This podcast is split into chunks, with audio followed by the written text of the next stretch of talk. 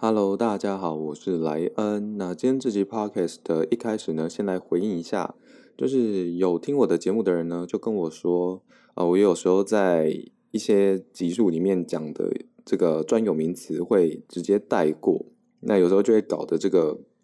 就是在听的时候呢，会想说，嗯，这个东西是什么东西，然后就要回去倒带去重复的听。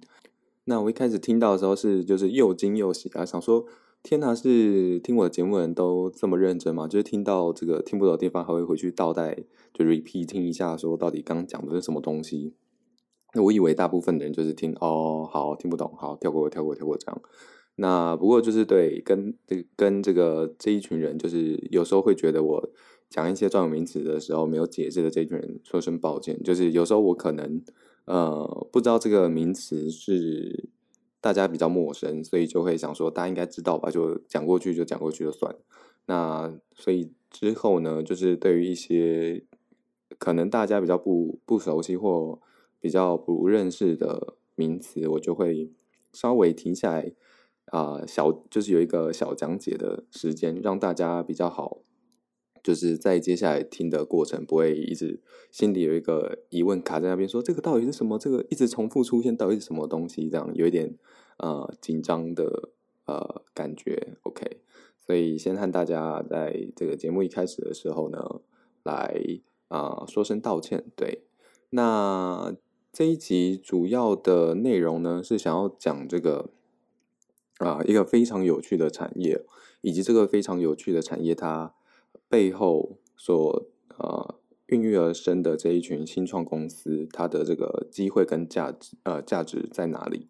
那在讲这个产业之前呢，呃，先来和大家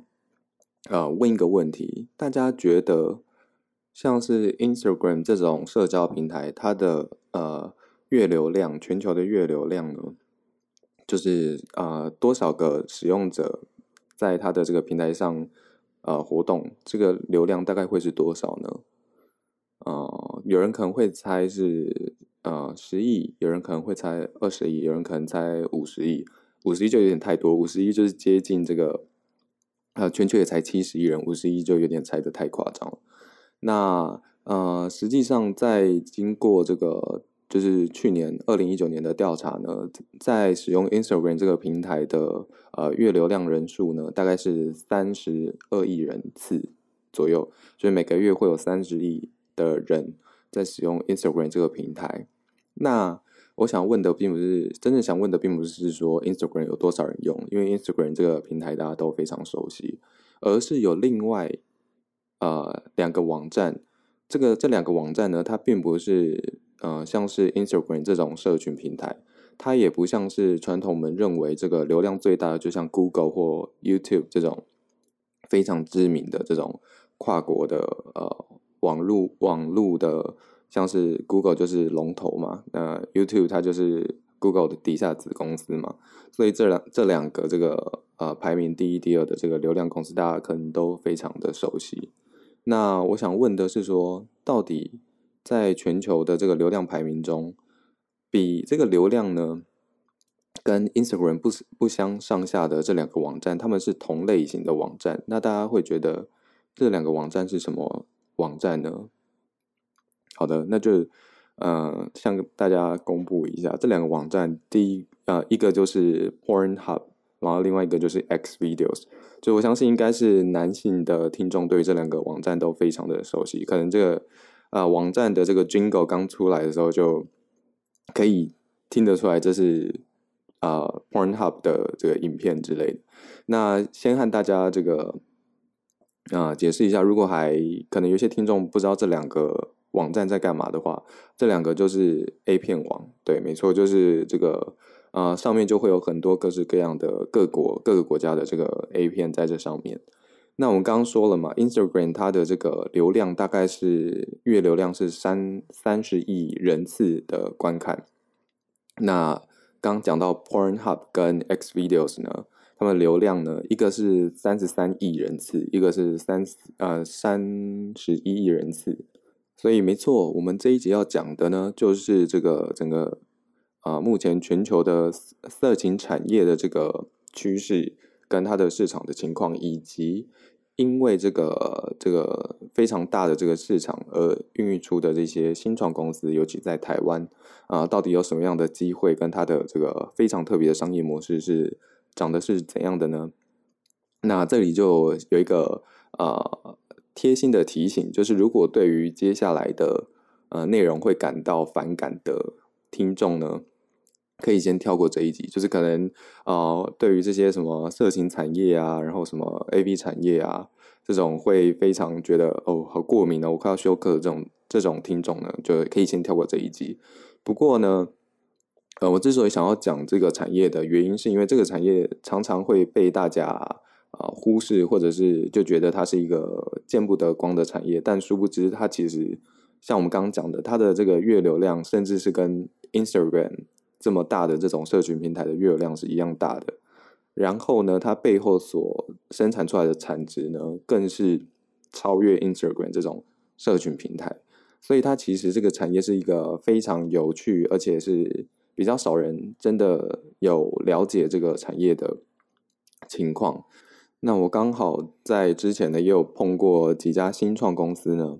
就是在这个呃色情产业里面提供服务的这样的新创公司。那我也觉得它的这个整个商业模式啊跟思考逻辑非常的有趣，所以呢我就在节目的待会呢就会提到这一家新创公司它特殊的地方。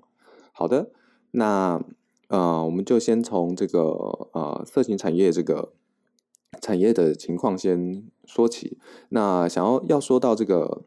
呃，色情产业的这个产呃，摄影产业的情况呢，就先和大家分享几个非常有趣的这个呃研究，就是根据这个 Porn Porn Watcher 这个有一篇针对两个平台，一个是 U Porn，一个是呃 X Hamster 这两个。色情网站的研究报告呢，就指出说，他们这两个色情网站从成立到现在为止，这个在两个呃使用者在这两个网网站上看的色情色情影片的时间呢，相当于是一百二十万年这么长的这个呃观看时间，不是一百二十年哦，是一百二十万年，也就是说呢。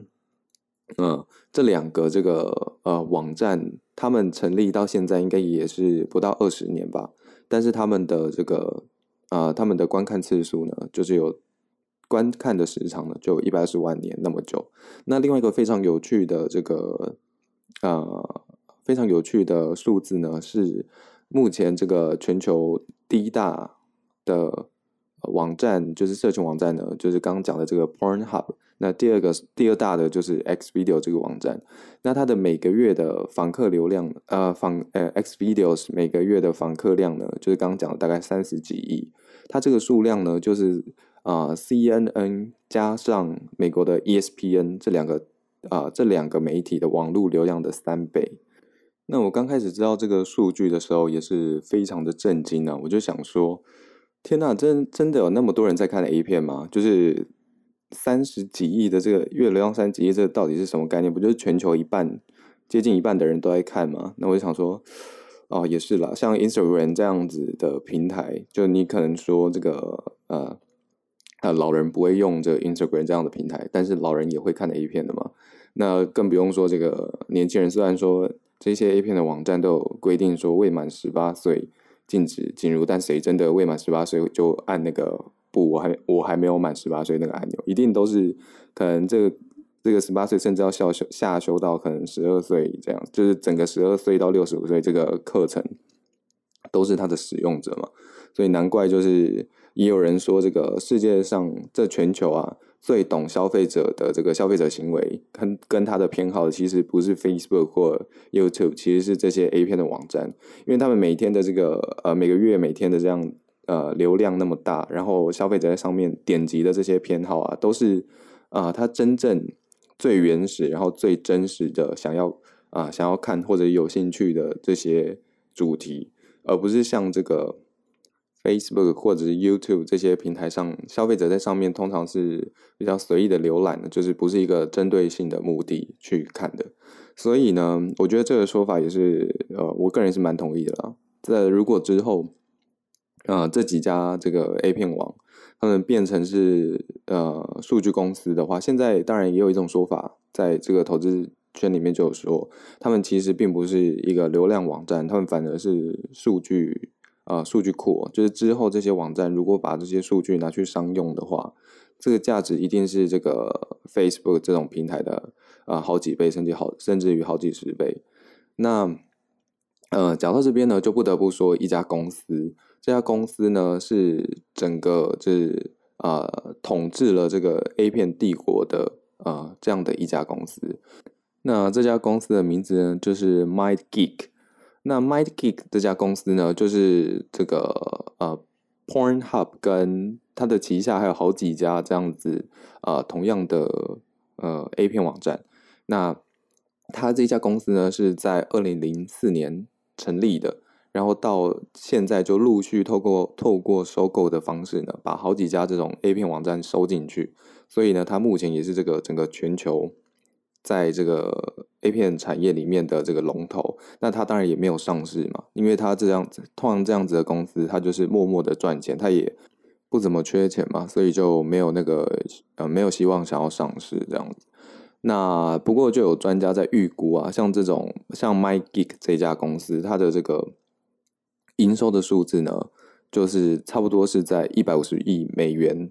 每一年的这个营收。那 Netflix 的营收呢，差不多也才一百亿美元。所以也就是说呢，MyGeek 这家公司光拍 A 片，就比你这个 Net Netflix 这家平台每年在边拍一堆大作啊，然后在边烧钱烧的不要不要的，然后在边希望啊消费者赶快去付费订阅的这个模式呢，还要赚。那这个这也还蛮好理解嘛，因为因为 MyGeek 它的拍片的成本就很低啊，它的相较于这个 Net Netflix 这样子的公司，它还要请导演，然后那个特效还要做的像好好莱坞这这种规模这种等级，那这个呃像 Pornhub 这种这种呃 A 片网，它要拍 A 片就只要一张床两个人就结束了，所以这样的成本的差距呢，就会导致他们的这个呃。对他们，不管是在营收还是获利上，就这个对表现都嗯相差甚远。那呃，我们刚刚讲的这家这个呃呃 My My Geek My Geek 这家公司呢，它就是目前在整个呃 A 片产业里面的这个扛把子。那像是这样的这个 A 片型的网站呢，它们的盈利模式通常都是这个靠广告收费嘛，毕竟它的流量。像 Instagram 这么大，那它的呃模式呢，就会偏向于就是靠这个广告曝光，然后向这些广告商来收费。那当然也有现在有一些像是这个 Porn Pornhub 这种这样的公司呢，也有提出提像 Netflix 这样的商业模式，就是订阅制。